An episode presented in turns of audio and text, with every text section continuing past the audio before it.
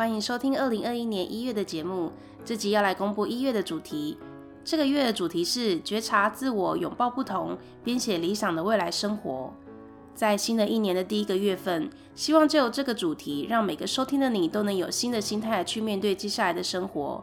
如果你的生活一直找不到一个仪式，能让自己下定决心重新开始的话，就让我来推你一把。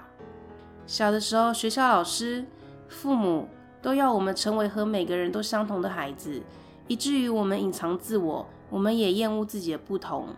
在这个月里，我会分享四本书，每本书所提供的内容都是不同面向的。